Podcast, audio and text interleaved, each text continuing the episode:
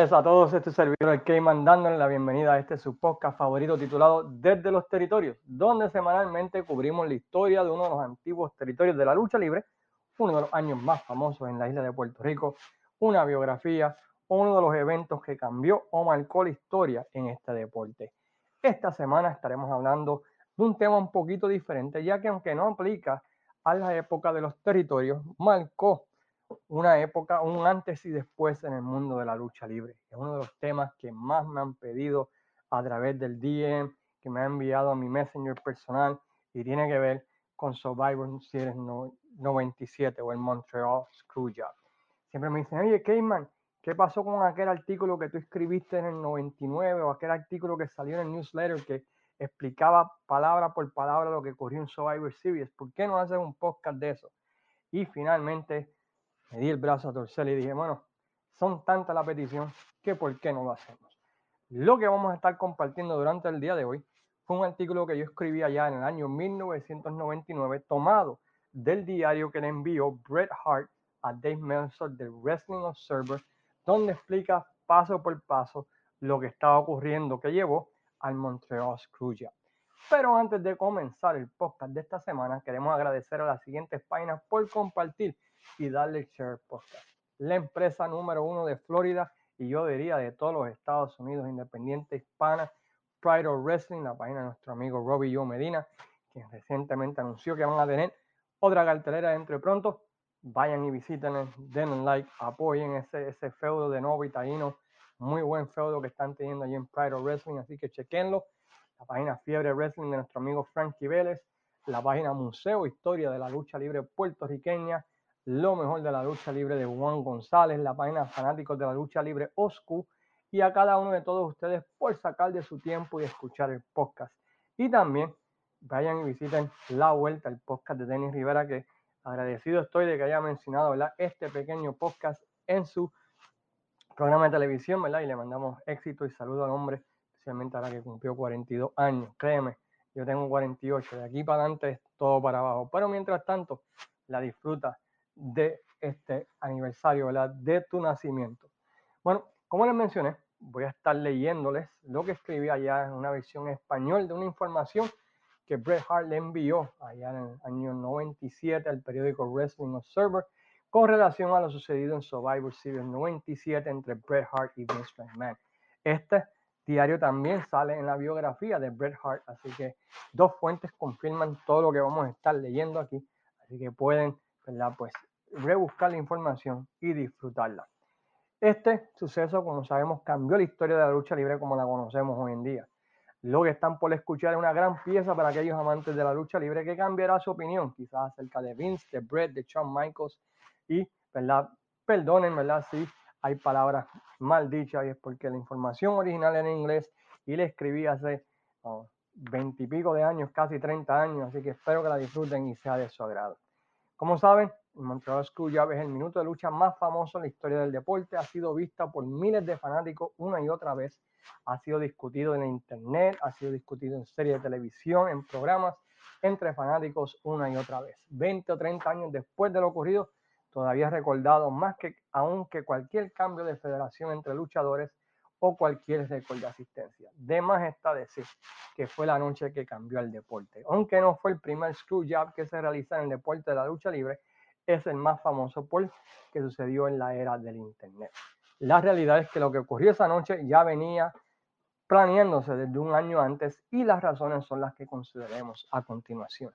En octubre 20 del año 1996, Bret Hart se encontraba en medio de una guerra por su servicio y en esa noche tenía que tomar una decisión o se quedaba en la WWE o aceptaba el dinero de la World Championship Wrestling y se marchaba a nuevos laborales. En las horas finales, antes de tomar su decisión, recibe una llamada de Kevin Nash y Eric Bischoff, quien lo llaman para tratar de convencerlo a que se una con ellos en WCW. Bischoff prometía la oportunidad de luchar y hacer cine, algo que interesaba a Hart, mientras que Vince le ofrecía la oportunidad no tan solo de luchar, pero también tener un puesto más alto en la compañía, con el poder de tomar decisiones sobre el talento y la dirección de la compañía, algo que también buscaba Bret Hart. La decisión fue tomada por Hart de permanecer en la WWF debido a su lealtad hacia Vince McMahon, quien al oír esto le ofreció un contrato por 20 años a Bret Hart que le pagaría 1.5 millones mientras éste luchara y cuando se retirara a una posición en la oficina que le pagaría un poco más de esto, pero proveería seguridad por el resto de su vida. Como saben, lamentablemente no todas las promesas se cumplen y en menos de un año la relación entre Brett y Vince cambió debido a esto. En marzo 10 del año 1997, la oportunidad de permanecer como luchador técnico por el resto de su carrera no permaneció. Cuando Vince va en esa fecha donde Bret Hardy le pide que cambie el bando rudo, bando rudo, perdón. Al principio pues, no le pareció esto muy buena idea a Hart, pero no fue hasta que Vince le presentó sus contrincantes como luchador técnico y dijo, mira, van a tener a Vader, Manca y Steve Austin. Y luego presentó sus contrincantes como luchadores rudos que serían The Undertaker, Michaels y Austin. Algo que Brett se dio cuenta de que como rudo haría más dinero y aceptó el cambio de bando. Cuando aceptó hacer el cambio, Brett tenía una idea de realizar algo que nunca se había hecho en la historia de Estados Unidos, ser un rudo en América, pero ser técnico en Canadá y el resto del mundo, realizando entrevistas que en realidad decían la verdad para que cuando se convirtiera otra vez en técnico antes de su retiro, él pudiera tener una buena explicación del cambio de bando. En septiembre 8 de 1997, durante ese día, Vince tiene una reunión con Bret Hart en la cual Vince le informa a este que la compañía está en un mal estado financiero y que quería cortar el salario por la mitad de Bret de 30 mil dólares semanales a 15 mil dólares semanales y que se los pagaría al final del contrato. Conociendo el mundo de negocios, Brett rechaza esta oferta por temor de que Vince al final le dé su release y termine no pagándole. En septiembre 20 del año 1997, una hora antes de comenzar el pay-per-view One Night Only en Inglaterra, un excelente pay-per-view por cierto, Vince va donde el British Bulldog y le pide que pierde el campeonato europeo contra Shawn Michaels, algo que sorprende al Bulldog, al que se le había prometido que habría de ganar esa lucha en frente de sus compatriotas, especialmente cuando le había prometido a su hermana o que le dedicaba la vida a su hermana que estaba muriendo de cáncer. Cuando pide una explicación, se le dice que es para hacer dinero en la revancha, que sería en el pueblo natal del Bulldog, lo que tenía sentido desde el punto de vista económico.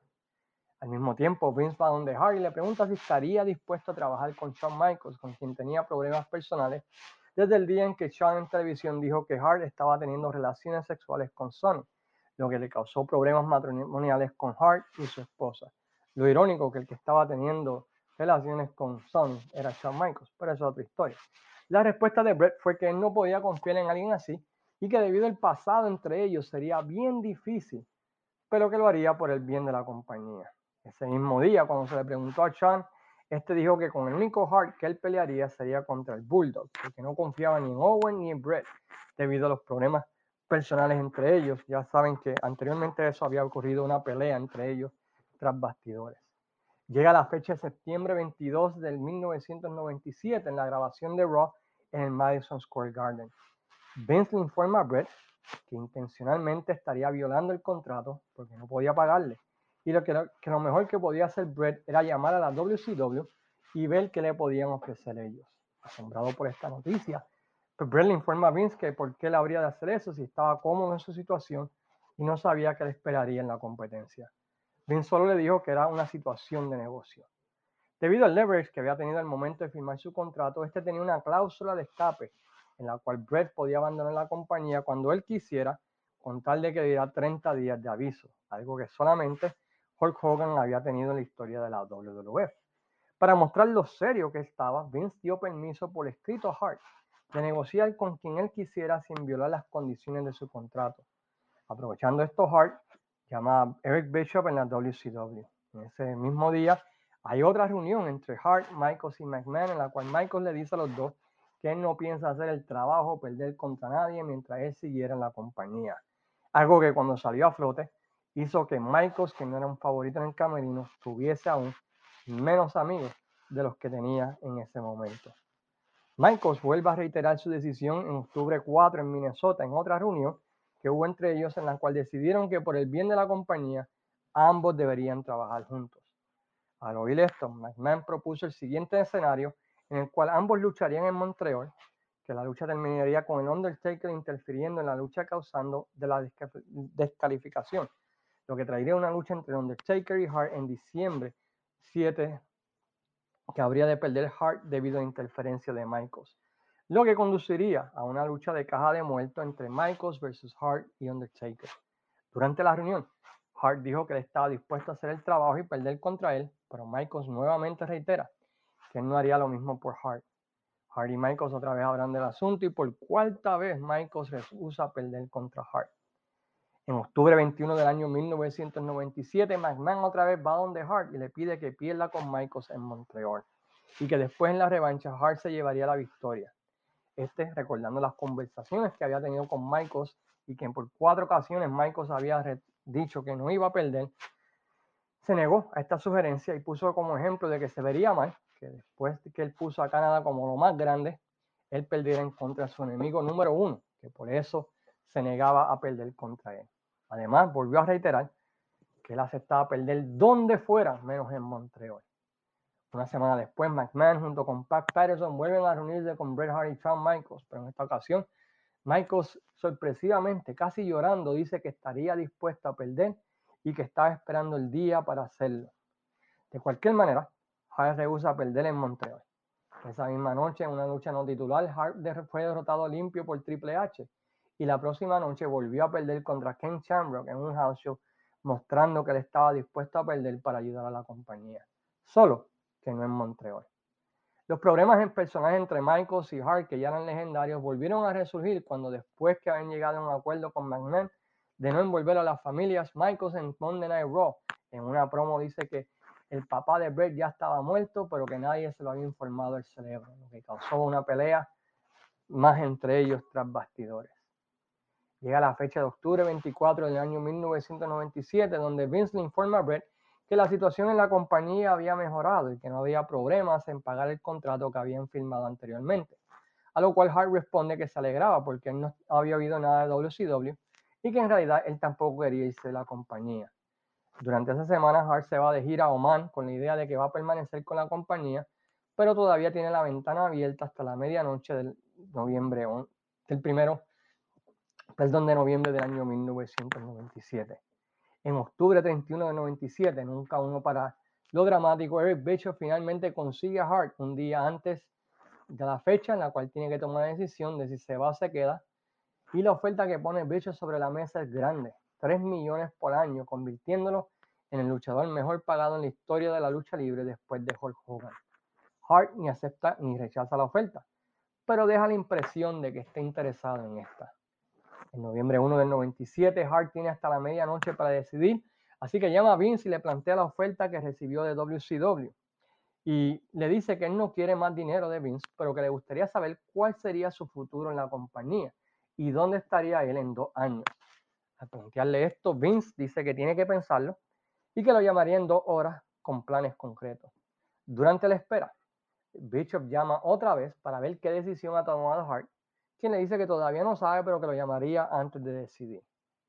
Vince finalmente llama a Hart dos horas después en su barbería y le dice a Hart que honestamente no sabe qué planes tendría para él en los próximos dos años, pero que éste debería confiar en él por el hecho de que llevan mucho tiempo trabajando juntos. En fin, la conversación, en la conversación, perdón, Vince otra vez le menciona a Hart que le gustaría que perdiera en Montreal para luego recuperarlo en Springfield, Massachusetts. Y otra vez, Hart menciona que él está dispuesto a perderlo donde sea, menos Montreal. Y Vince vuelve y dice que tiene que pensarlo. A las 7 de la noche, Vince llama otra vez y mejora su oferta a Hart. Ya en este punto, ¿verdad? mencionando que no tiene que luchar tanto, menos, menos fechas para, para luchar con el mismo dinero. Hart está empezando a decidirse por WCW, pero está esperando a que Vince le presente algo que lo haga quedarse, ya que no quiere irse de la WWF. A las 9 de la noche, llama a Vince le dice que sería mejor que Brett aceptara la oferta de WCW. Harley menciona que, ¿por qué? Porque le gustaría quedarse y que le debe todo a Vince y le dolería mucho el tener que irse. Así que Vince presenta el siguiente escenario a Brett. Vince quería que Brett perdiera ante Sean en Montreal para luego en el próximo pay-per-view abrir un four-way entre Hart, Michaels, Undertaker y Shamrock, el cual Michaels ganaría otra vez. Luego, en el Royal Rumble, tendrían Michaels y Hart un ladder match, el cual ganaría Michaels. La próxima noche en Raw, Hart retaría a Michaels por una última ocasión y si perdía se retiraba. Y en esa lucha recuperaba el campeonato. Para en WrestleMania perderlo ante Stone Cold Steve Austin, quien era la futura estrella de la empresa. Viendo este escenario, en el cual perdería en cuatro pay-per-views consecutivos, Hart vio la escritura en la pared, como se dice, y agradeció a Vince por todo y firmó el contrato con WCW. En noviembre 2 de 1997, ya tomada la decisión, Vince y Brett hablan acerca de cómo van a planear el último mes de este en la compañía. Vince vuelve a insistir que Shawn Michaels gane en Montreal a lo que Brett se rehúsa porque esta podía ser la última vez que él peleara en Canadá. Luego de un intercambio acalorado entre ambas partes, llegan a la decisión de que la lucha terminaría en descalificación y luego, en el próximo pay-per-view, Hart sería planchado por Michaels, algo que Hart aceptó, pero había un problema. Hart comenzaba a trabajar para WCW el primero de diciembre, seis días antes del pay-per-view, así que Bret Hart llama a Eric Bishop y al presentarle la situación, adquiere un permiso para trabajar con la WWF hasta el día 14 de diciembre. En noviembre 4 del año 1997, Vince llama nuevamente a Bret Hart y le dice que cambió de opinión y que quiere que Hart gane en Montreal y pierda en Springfield y dé un último discurso en Raw y que se comunicaría con Michael a ver qué pensaba del asunto. A este punto, la noticia de que Hart había firmado con la WCW se había reportado tanto en Pro Wrestling Torch y el Pro Wrestling Observer, pero pasarían horas antes de que el resto de, Internet descubriera la última noticia de ese cambio. En noviembre 5 del 97, con la noticia ya propagada por Internet y hasta cierta manera de conocimiento público, Vince llama a Bret Hart y le informa que aunque Michaels había estado de acuerdo con la nueva propuesta, tendrían que cambiarla debido al hecho de que ya era de conocimiento público y que Hart debería perder el título lo más pronto posible, porque tenía miedo de que Eric Bischoff anunciara en televisión que habían contratado el campeón de la otra federación. Hart rehúsa poniendo como razón el hecho de que la pelea entre él y Michaels debería ser por el campeonato para tener importancia para los fanáticos y de esa manera nos mantenía en la expectativa de quién ganaría, algo que hasta el mismo Vince tuvo que aceptar que tenía lógica. En la fecha de noviembre 7 del 97 no había preguntas sobre cuál era el luchador más poderoso en la WWF y este era Shawn Michaels, quien según muchos luchadores era el que tenía el oído de Vince y que tenía Vince en el bolsillo. La dirección de la compañía durante ese tiempo pasó de lucha a temas más adultos. También había un sentimiento entre los luchadores que Michaels había empujado a McMahon a tomar una decisión entre Lee Hart porque no había lugar para ambos y que Michaels había ganado. Durante ese tiempo la reacción de la gente fue increíble a favor de Hart y en contra de Michaels y McMahon hasta punto que el website de la WWE tuvo que ser cerrado debido al alto número de quejas en cuanto a la decisión tomada. No teniendo más remedio, Vince tuvo que responder a los cargos y defenderse. ¿De qué manera lo hizo en esta conferencia de prensa? Arremete contra Hart y aquellos que critican la nueva dirección de la compañía como idiotas y anticuados. Y dice que la razón por la cual ellos hacen los shows que ellos hacen es porque la fanaticada lo demanda, lo cual fue el resultado de esta conferencia. Noviembre 8 del, del 1997, las tensiones estaban altas y había temor de una traición o double class Pensando esto, Hart fue la única persona en la oficina a la cual él confiaba, en ese tiempo Earl Hebner, quien fungiría como árbitro y habló con él de sus temores, lo cual Hebner le dijo que no se preocupara y que juraba por sus hijos que nada, nada así habría de ocurrir. Un día antes en la, de la cartelera en Montreal se celebró una reunión en la que se encontraba Jim Ross, Jim Cornette, Pat Patterson y Michaels y Triple H. Reportes indican que por lo menos dos de ellos estuvieron en contra de la decisión que se tomó allí en una parte ahí donde menciona Jim Cornette que surgió la idea del Screwjob, pero que simplemente pues no mencionó, eh, que no, no pensaba que lo iban a hacer. En su reporte telefónico, Ross mencionó que quizás esta sería la última lucha de Hart en la WWF, algo que Hart no tenía conocimiento, ya que ese no era el acuerdo determinado. Noviembre 9 de 97, el día de Survivor Series, la pelea más importante de la lucha en todo el año, y todavía no había un final. Esa era la situación en Montreal. Durante el día hubieron un par de discusiones acerca de cómo sería el final de esta lucha. Después de tomar una decisión, Brady y Michaels hablaron acerca de cómo sería la lucha, actuando como profesionales. A medida que hablaban, entró Pat Patterson, quien era el que determinaba o dictaba en ese tiempo cómo la lucha debía terminar. Los tres se pusieron de acuerdo y decidieron que el final de la lucha habría de ocurrir de la siguiente manera. El árbitro sería noqueado, el cual aprovecharía a Michaels para poner el sharpshooter a Hart, pero este la viraría y pondría a Michaels en esta. El árbitro está noqueado, Hart soltaría la llave y iría a despertar al árbitro, oportunidad que aprovecharía DX para interferir y noquear a Hart. En ese momento aparecería otro árbitro y detrás de él estaría Owens, quien rompería la cuenta y sacaría al árbitro fuera de ring. Pero Hebner se recuperaría y está a punto de contar a Hart cuando éste rompe la cuenta. Después de esto pasarían cinco minutos de acción y ambos bandos entrarían en el ring, causando la doble descalificación, algo que ambos estaban de acuerdo.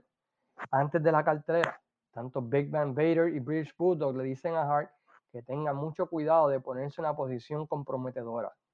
Hart escuchó el consejo, pero pensó que nada malo pasaría, ya que Earl estaba en el ring y su única preocupación era que Michael se aprovechara y se saliera del libreto. Llega el momento de la lucha y tal como se había planeado, ambos luchan por todo el estadio y se está conduciendo todo de manera profesional, dando la impresión de que es un shoot, pero en realidad es que ambos estaban llevando la lucha de acuerdo a los planes. La única curiosidad era cómo habrían de salir de la lucha hacia el final. Pero había algo extraño en el ring, porque habían tantos oficiales alrededor del ring.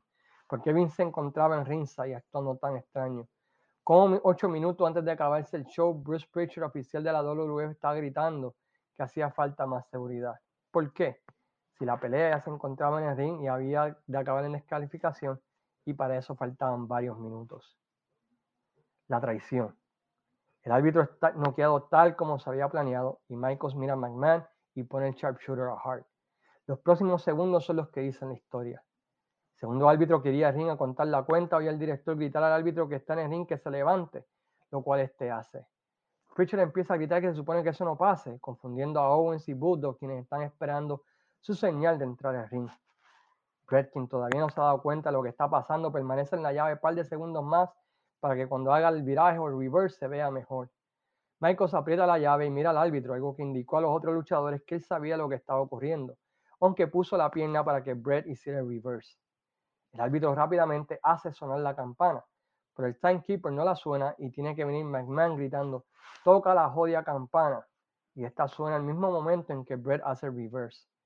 La música de Michaels toca inmediatamente, inmediatamente es anunciado como campeón. El árbitro arranca hacia el camerino y afuera del estadio donde lo está esperando un carro para llevarlo fuera del estadio. Michaels y Brett se levantan furiosos mirando y maldiciendo a McMahon y es aquí donde Hart escupe a Vince. Vince empieza a gritarle a Michaels que agarre la correa y se vaya al camerino. Y aquí es donde se acaba el show cinco minutos antes de tiempo. Posteriormente los oficiales abandonan el ring y McMahon se retira a su oficina privada en el estadio. Hart al finalmente convencerse de lo que había pasado empieza a romper los monitores y el set hasta que Owen, Bulldog y Neyhart llegan al ring a tratar de consolarlo y tranquilizarlo y se retiran al camerino.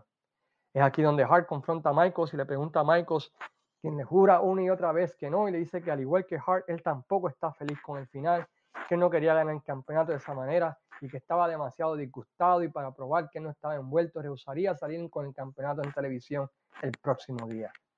Para esto, el entero camerino estaba enfurecido. El sentimiento era que si Hart, quien había trabajado 14 años y nunca había faltado un show, podía ser traicionado, ¿cómo ellos podrían confiar en algo que hiciera o dijera Vince? Vince recibe la visita de Undertaker, quien estaba especialmente furioso, y después de entrar forzadamente le dice a Vince en palabras poco sociables que debería disculparse con Hart y con todos los luchadores. Vince, respetando al Undertaker, y con temor de que este hiciera algo, se dirige al camerino de Hart junto con su hijo, Sergeant Slaughter, Briscoe y Patterson, llegando cuando Hart estaba a punto de, irse a la ducha. Vince empieza a disculparse con Hart diciendo que la razón por la cual hizo lo que hizo fue porque no podía correrse el chance de que Hart apareciera en Nitro con la correa. Hart respondió que no tenía problemas con perder la correa y que él lo sabía. Y le pidió a Vince que se fuera del camerino y que tenía hasta que se terminara de bañar y de vestir para irse. Vince respondió diciéndole a Hart que en sus 14 años de trabajo junto con él nunca le había mentido.